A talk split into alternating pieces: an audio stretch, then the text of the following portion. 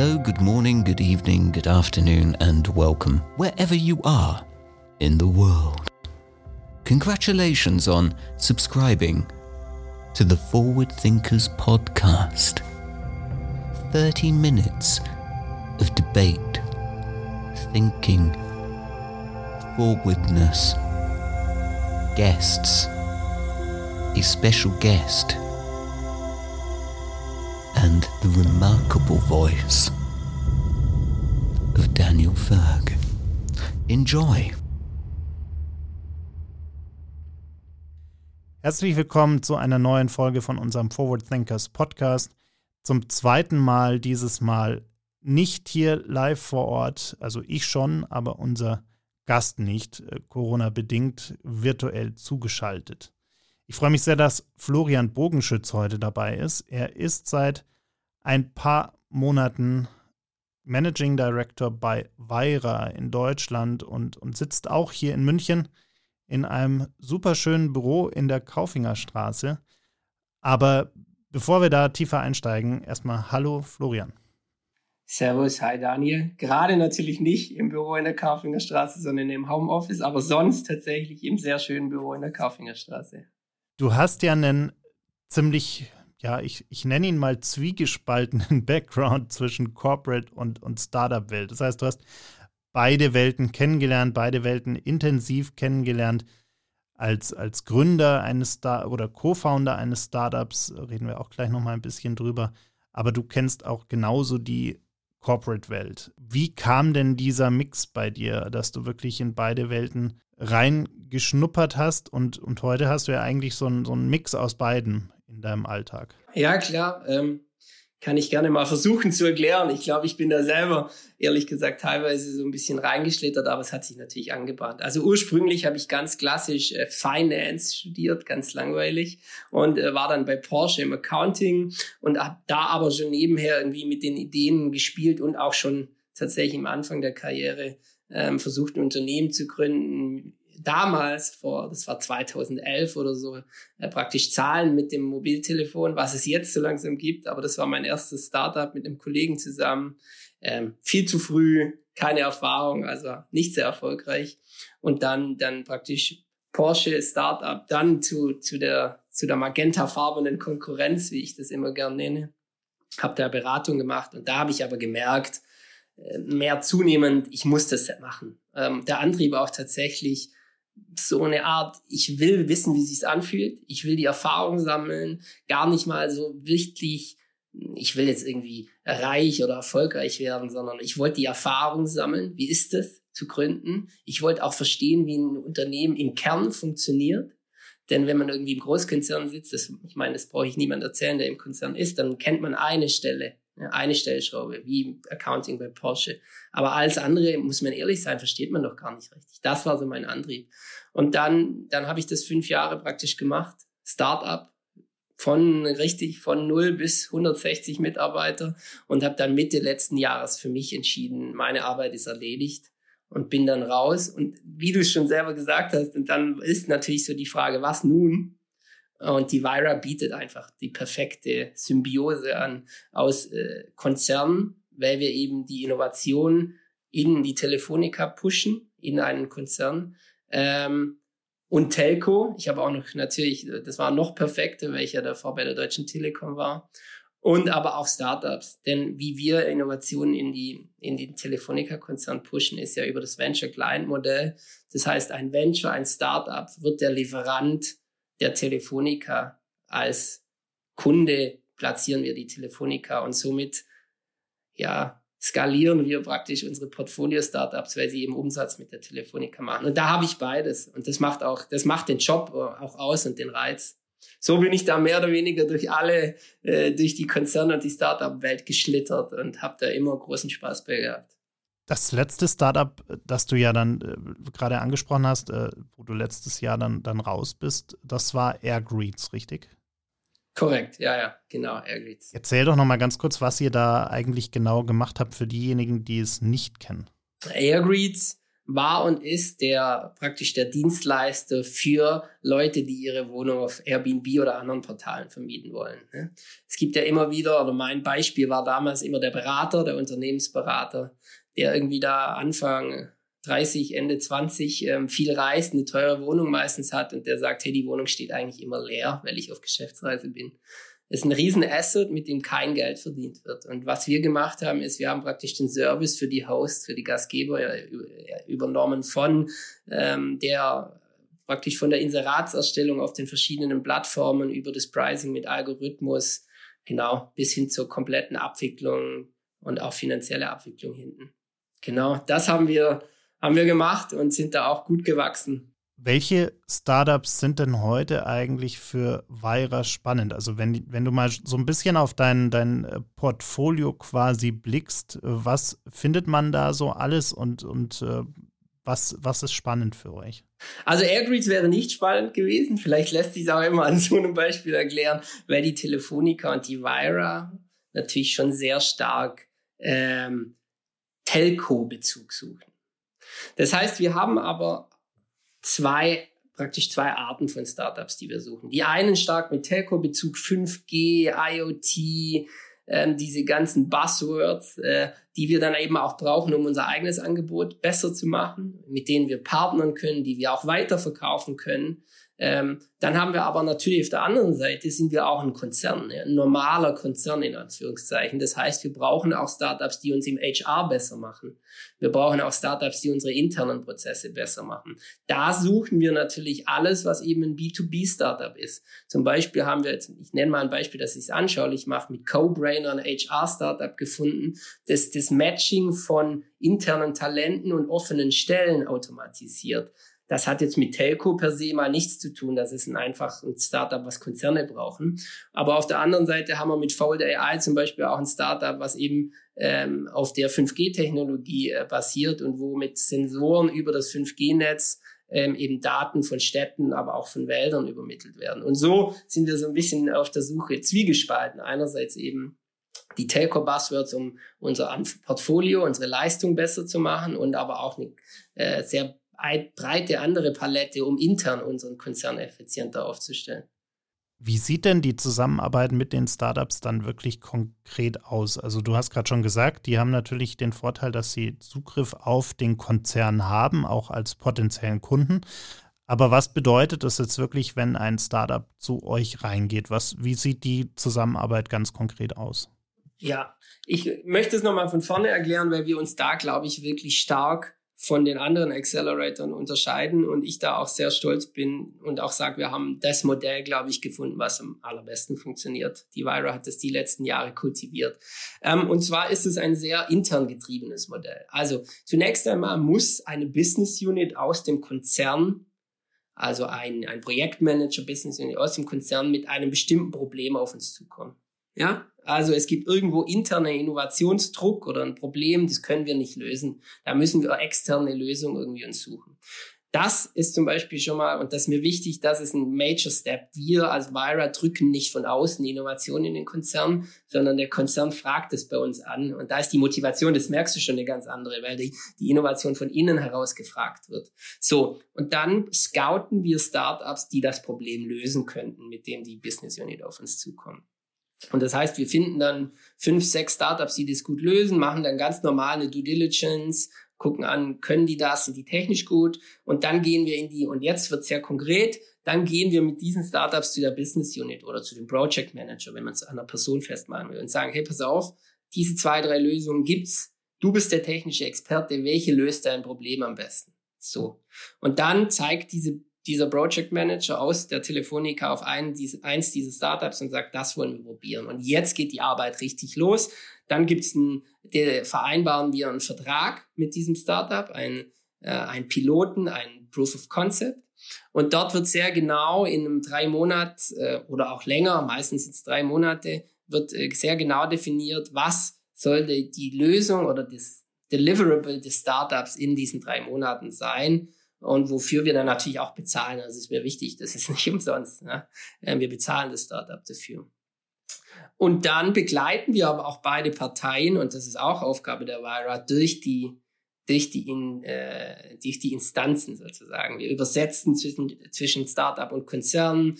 Es gibt natürlich immer auch mal wieder irgendwie Themen, wenn ein Deliverable nicht gehalten werden kann, versuchen wir auch zu verstehen, was ist das Problem, wie können wir das lösen. Und ganz wichtig ist intern, wir bezahlen auch die, die Piloten für den Konzern. Das heißt, die Vira hat auch eigenes Budget, so damit der Project Manager ähm, dass der nicht das finanzielle Risiko trägt und sich nicht denkt, ah, lass mal lieber, du kennst den Spruch, nobody got ever fired for hiring IBM oder Hewlett Packard und genau deshalb, das lesen wir auch. So, aber das ist noch nicht alles, also war bis jetzt sehr konkret, ne? wir machen da also, wir haben da ein sehr konkretes Modell gefunden, aber allerdings ist der Proof of Concept natürlich auch nur der erste Schritt.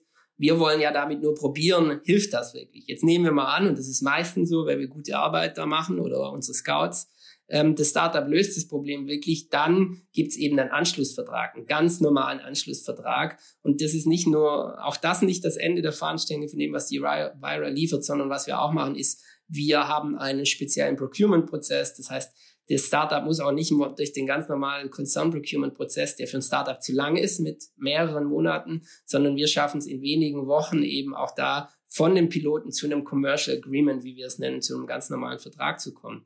Und dann ist unsere Aufgabe eigentlich erledigt, ähm, aber wir bleiben natürlich dran. Ne? Wir wollen, wir pushen das Startup weiter, gucken, dass wir es intern weiter platzieren, damit eben, und das ist ja, so wie ich mich auch verstehe, dass ich als Dienstleister, die Vira sehe ich als Dienstleister an ihre Aufgabe erledigt. Sie hat nämlich einen Dienstleistungsauftrag für die Telefonica und zwar Innovation in den Konzern zu bringen. Aber ich sehe mich auch ehrlich gesagt als Dienstleister des Ecosystems, der Startups, nämlich den Umsatz zu bringen. Und das ist mein Ziel. Das will ich für Startups liefern, dass die zu mir kommen, wenn, wenn wir sagen, hey, wir, die Telefonica will was mit dir machen und die Startups sagen dann, okay, ich zeige mich, ich präsentiere mich, dann sollen die wissen, wenn das klappt, ist das für die lukrativ, weil dann gibt es den Piloten und wenn sie das gut machen, dann gibt es eben einen Anschlussvertrag mit einem Konzern und damit Umsatz, damit Traction, damit eben, ne, du weißt, das ist das Wichtigste, Geld verdienen, wachsen. Und das ist das, was wir liefern wollen. Hast du zum Beispiel ein, ein ganz konkretes Beispiel, von dem du erzählen kannst, äh, wo die Zusammenarbeit auch, auch recht lange schon läuft, äh, was wirklich eine, eine Erfolgsgeschichte ist? Absolut.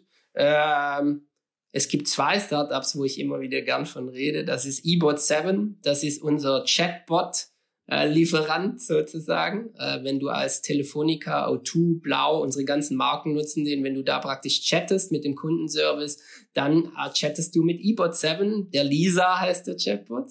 Und das läuft schon wirklich lange. Ich müsste es nochmal gucken, aber bestimmt zwei, drei Jahre. Also die haben es durch die ganzen Instanzen geschafft. Und ich kann nicht Vertragsdetails nennen, aber die machen schon einen guten Batzen ihres Umsatzes mit uns, weil es auch einfach ein guter Service ist oder eine gute Lösung ist. Ähm, Gleiches gilt für die O2-Hilfe-App.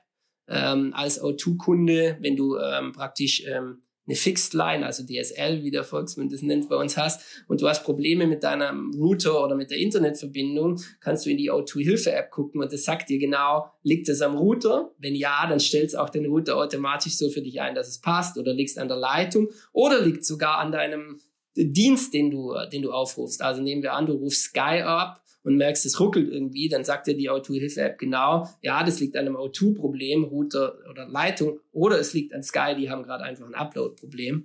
Ähm, und mit denen machen wir auch schon sehr lange Geschäft. Und du hörst auch an der Lösung, ich meine, das ist genial. Ne? Und da gibt's, haben wir noch viele andere Fälle, aber das sind so meine zwei Champions, die ich immer wieder, immer wieder gerne ins Rennen führe, weil es einfach tolle Lösungen sind.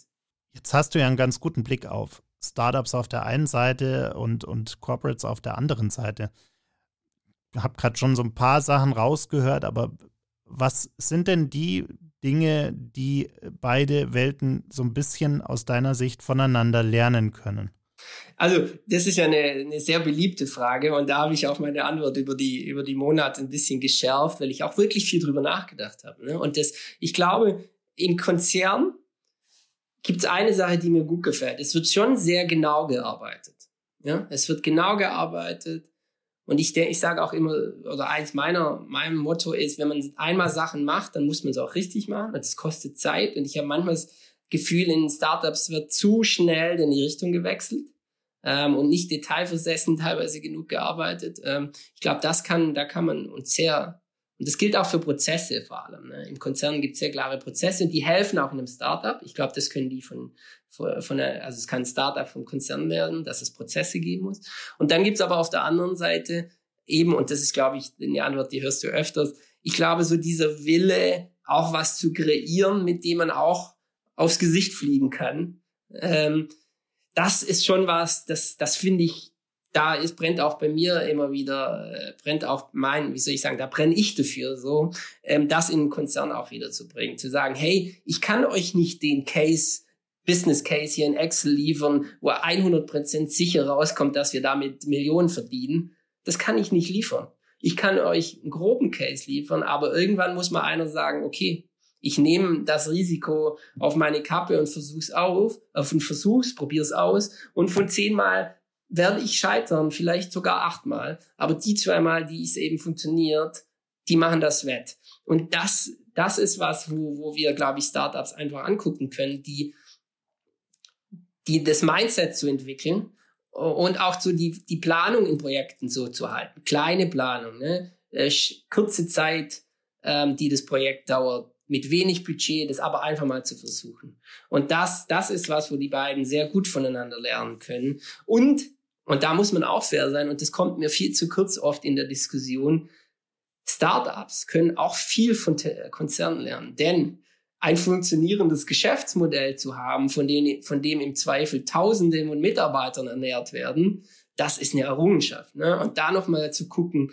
wie machen die denn das? Wie bleiben die immer über Jahre hinweg relevant und folgen den Trends? Da kann ein Startup schon auch was lernen. Also so ist es nicht, weil oft, oft ist es ja so die, die, die Maßgabe, ja, wir Konzerne, die müssen von den Startups lernen. Ich sehe das beidseitig. Es gibt super viel, was Konzerne von Startups lernen können.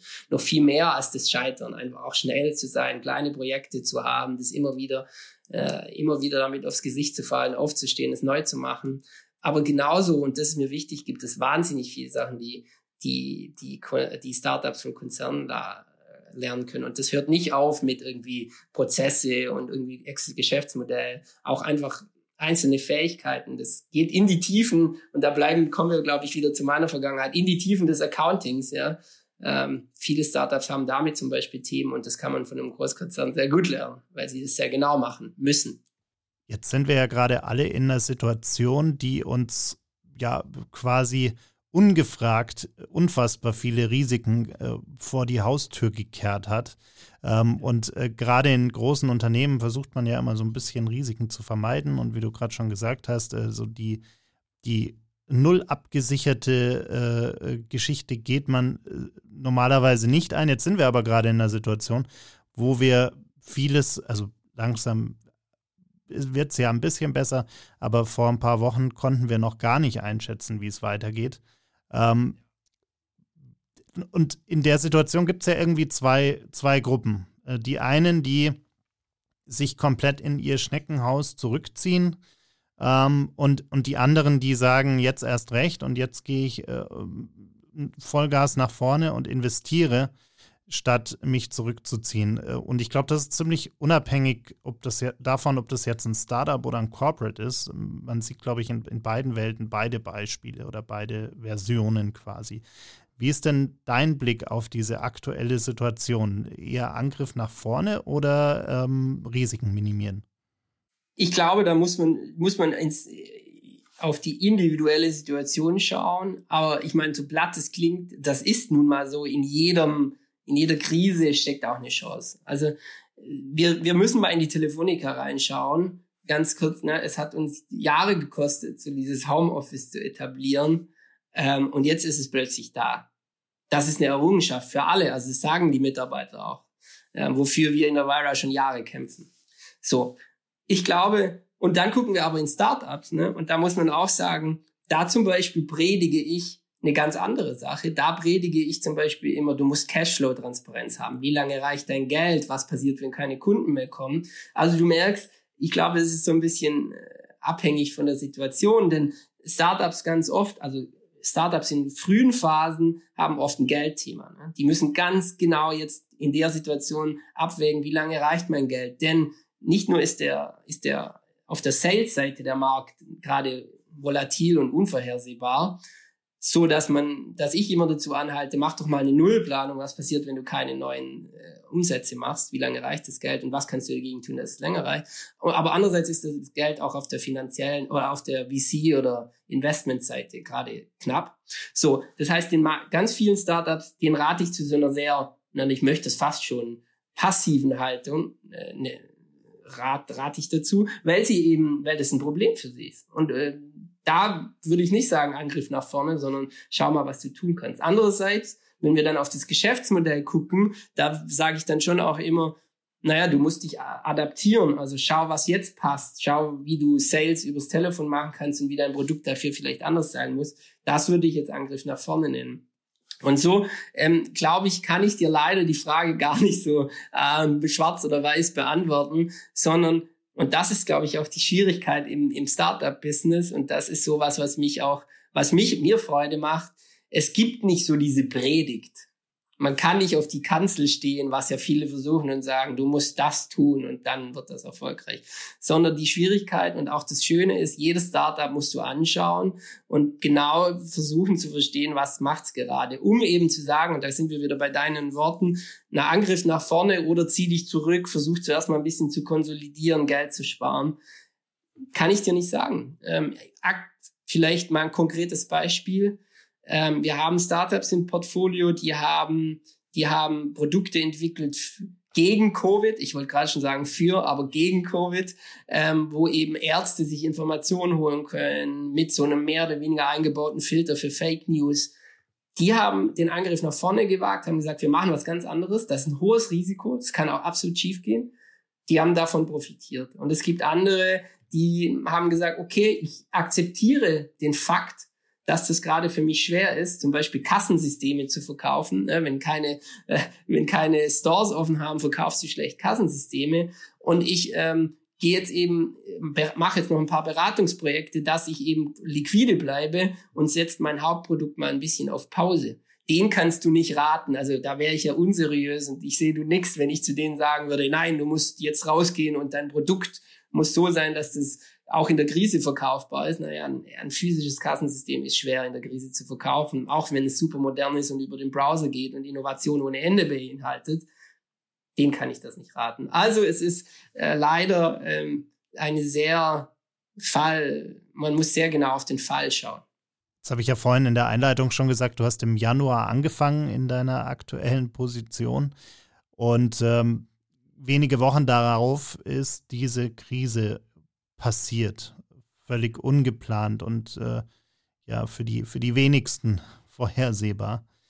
Einarbeitung war damit ja so ein bisschen abgekürzt bei dir.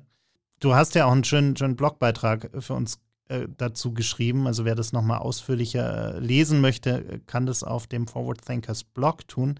Aber vielleicht trotzdem, dass du nochmal kurz erzählst, wie seid ihr denn in den ersten Wochen mit dieser Situation umgegangen? Äh, klar, gerne. Also zunächst einmal, ja, das hat die, es war plötzlich Krise. Ne? Also das war, hatte ich so auch nicht erwartet. Aber auch da, also das war auf gut Deutsch gesagt am Anfang beschissen. Also Entschuldigung auch für die Worte, aber es war so. Und dann aber hat sich jetzt im Nachhinein herausgestellt, wie so oft, es war auch ziemlich gut. Und ich vergleiche das immer damit, ich weiß nicht, wo ich noch in meiner Karriere ein bisschen, äh, bisschen, wo das noch ein bisschen, wo ich noch ein bisschen Juniorer war, ist, es hat sich so angefühlt, wie kennst du es, wenn der Chef dann in den Urlaub geht und sagt, du machst es schon? Es hat sich das ein bisschen angefühlt, aber auch wenn du dich daran zurückerinnerst, im Nachhinein war das eigentlich immer ganz gut, ne? weil du musstest dann und du hast auch gelernt. Und so fühlt sich jetzt gerade mit mir an. Ähm, es war genau so, plötzlich war die Situation da und wir im Team haben uns so angeguckt und gemerkt, oh, wir kennen uns noch gar nicht so gut und jetzt ist hier Krise, jetzt müssen wir da mal ein bisschen Gas geben. Also als erstes, genau, haben wir genau das getan und wir haben uns mal mehr verabredet. Äh, Kaffee-Dates virtuell, jeden Morgen Check-in. Ich habe die Leute mehr oder weniger abtelefoniert, alle noch mal im One-on-One. -on -One. Das gab's alles schon vorher, nur halt, wir haben es intensiviert. Ja. Ähm, auch mal irgendwie Termine, wo wir einfach plaudern. Wir haben dann auch angeführt, dass es zum Beispiel mit dem Ecosystem haben wir vor ein paar Wochen einfach einen Termin gemacht, wo wir uns abends zum Bier äh, trinken getroffen haben. Und Lieferando hat uns das Bier äh, bezahlt. Danke dafür nochmal. Schleichwerbung tut mir leid. Äh, und die äh, und das sowas haben wir halt gemacht, genau. Und die, das gleiche mit der Community. Wir haben Slack-Räume eingeführt. Wir haben mit denen viel Entschuldigung, Zoom-Räume eingeführt. Wir haben mit ihnen über Slack kommuniziert. Jeden Freitag gab es einen Breakfast Club. Also dranbleiben. Ne? Wir haben dran, wir sind dran geblieben. Und, und ich glaube auch, was uns da durch die oder was mich im Nachhinein weitergebracht hat, war, war das, aber auch in der Krise. Und das ist doch immer wieder so. Da destilliert sich doch raus, was wirklich wichtig ist. Das hat nicht nur mit meinem Team gut funktioniert und mit der Community, dass wir einfach viel geredet haben und auch für jeden nochmal geguckt haben, was motiviert dich, was ist schlecht für dich, sondern das gilt auch für Startups. Und da, da haben wir eben Angebote geschaffen, neben dem, dass wir, dass wir gemerkt haben, was für die ganz wichtig ist, ist, dass wir als Telefonica ein verlässlicher Partner sind. Also das bedeutet, unsere Zusagen, da gab es nie einen Zweifel, wo ich verstanden habe, nach den Gesprächen mit den Startups, hey, das ist für uns wichtig, dass ihr uns jetzt die Stange haltet, dass ihr eure Verträge einhaltet wo ich mir so denke, okay, das ist, sollte das Einfachste sein, weil das gehört sich einfach nebenbei erwähnt auch. Aber das haben wir zum Beispiel gemacht. Es wurden keine Auszahlungen verschoben, keine Investments jetzt irgendwie äh, weiter in die Zukunft geschoben und auf die niedrige Be Bewertung gewartet und so Käse, sondern wir waren einfach ein seriöser Partner. Ähm, ganz nebenbei erwähnt haben wir noch 500.000 Euro ausgekramt für wirklich Corona-Hilfe. Also wir haben uns überlegt von unserem Budget, was wir investieren können. Das machen wir nämlich auch noch. Wir machen also nicht nur das Venture Client Modell, wo wir die Telefonica als Kunden reinbringen, sondern wir investieren natürlich auch. Da haben wir noch irgendwo 500.000 Euro rausgekramt und haben gesagt, okay, die investieren wir wirklich nur in Startups, die möglicherweise auch gar nicht zu unserem Geschäftsmodell passen. Airgreets wäre da wieder so ein Beispiel gewesen, aber die einfach leiden und in, im, im deutschen Ecosystem unterwegs sind und die sagen, hey, wir wir überleben die Riese sonst nicht. Also wir haben noch mal ein bisschen Geld ausgegraben. Dann haben wir eben auch Coachings angeboten und haben gesagt, hey, und da komme ich wieder zu meinem Lieblingsthema, die äh, die, die Startups und auch die Personen im Ecosystem wissen schon, meine große Schalplatte, die ich immer abspiele, ist die, der Cashflow und die Transparency und haben eben auch angeboten, dass sie mit mir nochmal, weil das so ein bisschen mein Steckenpferd, damit kenne ich mich aus, damit, dass sie mit mir nochmal Cashflow-Planung machen und einfach Transparenz herstellen. Wie lange reicht mein Geld im Worst Case, im irgendwie Base Case oder auch im Best Case? Ähm, das haben wir nochmal angeguckt, weil nur wenn du das weißt, kannst du ja irgendwie Maßnahmen auch treffen. Und so haben wir eben versucht, oder ich versucht, dem Team, aber auch dem Ecosystem Dinge anzubieten. Und manche Sachen kommen an und manche kommen nicht an, ja. Ähm, zum Beispiel der Zoom-Raum, der immer offen war, kam am Anfang sehr gut an und jetzt gegen Ende gibt's halt andere Sachen, die, die, die besser sind. Wir haben versucht, mit Innovation zu arbeiten. Ähm, ich weiß nicht, ich meine, diese, wie wir uns gerade sehen über Teams, das ist halt auch sehr, sehr statisch. Ne? Ich muss dich anrufen oder du mich. Und wir haben dann eben mit einem Startup aus der Community auch versucht, mehr oder weniger so ein Roleplay äh, zu installieren, wo wir in, virtuell in Räume laufen. Und sobald wir in den Raum reingehen, geht auch der Zoom-Raum oder der Teams-Raum auf. Äh, dann ist es natürlich ein bisschen mehr natürlicher, weil du wenn du in einen Raum in echt reingehst, dann tappst du ja auch nicht dem einen zuerst auf die Schulter und sagst, darf ich mit dir reden, sondern du bist einfach drin und dann in der Kommunikation. Und so haben wir auf allen Seiten versucht, oder ich, die Krise so ein bisschen zu nutzen und wirklich im Nachhinein jetzt, ich meine, jetzt langsam geht's mir schon wieder auf die Nerven und ich freue mich, wenn ich wieder ins Büro kann, aber mittendrin habe ich mal gemerkt, bei aller bei aller Schwierigkeit, irgendwie war es auch so eine beschleunigte Einarbeitungsphase, weil wir uns das fragen mussten, was ist der Kern von all dem, was wir hier tun? Was ist der Kern, was ich mit meinem Team tue, der Kern von unserer Arbeit? Was ist aber auch der Kern, den wir liefern als Dienstleister? Da ist es wieder, dass wir, was wir als Dienstleister für die Telefonica und für Startups tun wollen. Und somit bin ich jetzt ehrlich gesagt besser eingearbeitet wie ohne Krise. Ja, vielleicht rede ich es mir auch ein, aber man muss ja überall die guten Seiten sehen, oder? Absolut.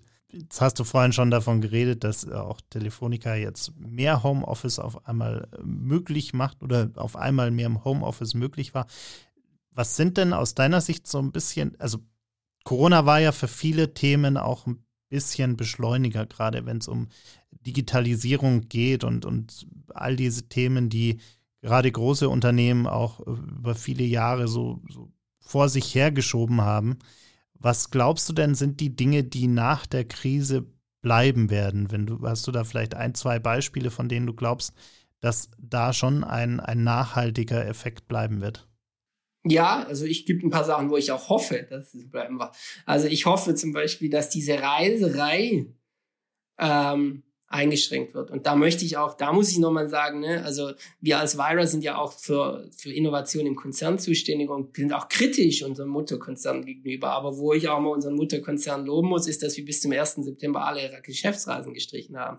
In der modernen Zeit, wo wir auch ökologisch denken müssen, das finde ich einfach super, sollten wir viel mehr tun, äh, hoffe ich, dass die Dienstreisen weiterhin minimiert bleiben. Man darf sich schon sehen, das ist wichtig, aber so wie wir uns gerade sehen, geht's halt auch, ja. Und natürlich wäre es schöner, wenn wir uns einmal zumindest äh, sehen würden und uns die Hand schütteln könnten. Aber ich glaube, Dienstreisen ein bisschen zu beschränken, digitaler in der Kommunikation zu werden, das würde ich mir hoffen. Dann die Flexibilität. Wir müssen uns klar machen, dass wir ja nicht nur irgendwie im Homeoffice waren, sondern dass die Kinder auch plötzlich alle da waren. Und ich habe das als wahnsinnig anstrengend erlebt, auch mit meiner Kleinen, ähm, alles unter einen Hut zu bringen. Aber ich habe es auch als wahnsinnig wertschätzend erlebt oder bereichern, die Kinder auch der anderen Kollegen zu sehen und auch so diese, wie soll ich sagen, diese Entspannung, die sie mitbringen. Ne? Dann ist halt ein Meeting nicht mehr nur 60 Minuten Hard Facts, sondern es springt mal ein Kind durch die, durchs Bild und sagt, Papa, ich brauche was zu trinken. Das ist menschlich. Und ich glaube, da diese Flexibilität, Menschlichkeit ein bisschen aufrecht zu erhalten und auch zu verstehen, es gibt diese Kinder, denn in der Wirtschaft tun wir auch gerne mal so, äh, wie wenn das alles keine Rolle spielen darf und wir zwölf Stunden am Tag für die Firma da sein müssen. Aber in Wirklichkeit gibt es diese Menschen, diese Kleinen, die uns auch brauchen, auch. Und ich hoffe, das ist was, was uns erhalten bleibt. Dann habe ich irgendwie in der Community, in der, im Ecosystem, Startup-Ecosystem München tolle Sachen erlebt, dass ja proaktiv Leute einfach wie diesen Zoom-Raum äh, mit Bespaßung und Musik und die Leute haben sich zum Mittagessen getroffen oder sich gegenseitig Hilfe bei anderen Dingen angeboten. Also ich würde es unter, Sub, äh, unter Proaktivität subsumieren, sozial zu sein. Das hat mir toll, fand ich toll. Ja, also da habe ich auch immer mal wieder die Community, musste ich äh, freitags in den Breakfast Club gehen, obwohl ich vielleicht doch einen Termin hatte, der das verhindert hat, aber ich habe ihn dann abgesagt, weil ich einfach sagen wollte, dass ich das großartig finde. Also das, was da passiert ist, ist, glaube ich, schon eine Zunahme an Menschlichkeit gewesen. Ja, ich denke, das sind so die Dinge mal auf der anderen Seite technisch und auch hm, von der mal ein bisschen mehr wieder aufs Unternehmen fixiert. Ich hoffe, wir wir gehen einfach den Weg weiter. Ich mag das Wort Digitalisierung ehrlich gesagt nicht, weil um das geht's nicht. Es geht um Automatisierung, um Effizienz. Und ich hoffe, dass wir uns weiter einfach da anstrengen, weil das ist so ein bisschen ist eine exotherme Reaktion, sage ich immer. Ne? Am Anfang muss man irgendwie so ein Feuerzeug ranhalten und muss gucken, dass man genug Energie reinsteckt, aber wenn es dann mal läuft, dann geht's. Und so ist es. Diese Anfangsenergie oder ja, ja, am Anfang diese Kraft mal aufzubringen. Ich hoffe, dass wir das uns beibehalten, dass wir nicht angestoßen werden müssen immer wieder, sondern dass wir da jetzt sehen, was auch viel, was wir da loslösen können, wenn wir es dann tun. Ähm, das würde ich mir intern bei Automatisierung wünschen. Ähm, und es geht schon immer irgendwie. Ja? Das ist ja genau. Das würde ich mir, würde ich mir auch erhoffen. Vielleicht zum Abschluss noch eine Frage. Ähm, wie sehen denn deine Zukunftspläne aus für Weira? Was, was steht denn auf deiner Agenda? Was willst du erreichen? Ja, ja. Also wir haben so ein paar große Themen. Ähm, und da knüpfe ich wieder an meine, an meine Dienstleisterrolle an. Ich glaube, unsere Dienstleistung gegenüber den Startups will ich noch ausbauen. Wir wollen ein Technologielabor aus der Vira machen in der Karfinger Straße. Das wollen wir nicht nur, das passiert gerade schon. Ja, wir kriegen jetzt, wir haben also die ganzen IoT-Frequenzen, Narrowband, IoT und auch ähm, LTE-M und äh, 5G und da wird, werden wir auch einen eigenen Core jetzt so sehr technisch bekommen. Also wir wollen ein Full-Fledged Tech-Labor im Telco-Bereich werden, wo die, wo Startups einfach reinkommen können und ihre Lösung ausprobieren können, wo wir SIM-Karten haben, wo die mal probieren können, wie, wie funktioniert meine Hard, aber das ist mir wichtig, auch meine Software mit 5G auf dem Netz und auch simulieren können, dass wenn mal der Empfang nicht so gut ist, das wird alles so werden. Das heißt, wir wollen so der Tech-Hotspot werden, was Telco angeht ähm, Dienstleistung für das Startup. Was die bekommen, ist das Lab und wir können eben mal sehen, was ist Cutting Edge gerade. Ähm, außerdem wollen wir uns, glaube ich, auch als Vira weiter als dieser super Corporate Accelerator präsentieren, wo, wenn du mit uns arbeitest, wirst du ganz sicher Umsatz mit der Telefonica machen. Und da gehört für mich noch viel mehr dazu, dass wir so ein bisschen Venture Builder reinbekommen.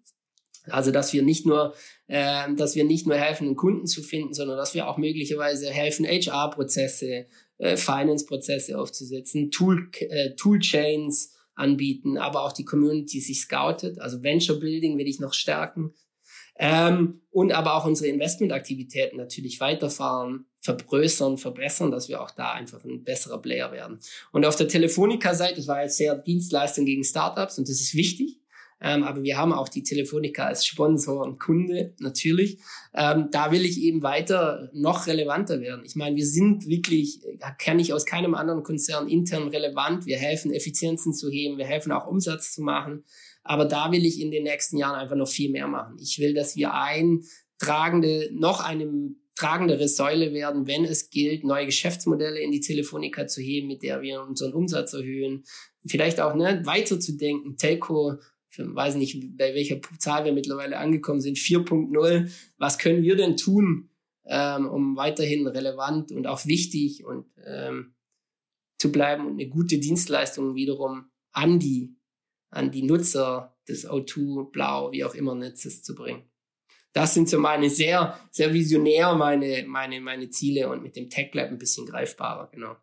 Dann freue ich mich schon drauf, da am 18. Juni bei unserem Innovation Update Event natürlich auch virtuell weiter darüber sprechen zu können mit dir und äh, da noch mehr Einblicke zu bekommen. Klar. Und äh, danke dir für die, für die Zeit. Daniel, ich danke dir. Schöne, interessante Fragen. Dankeschön. Danke.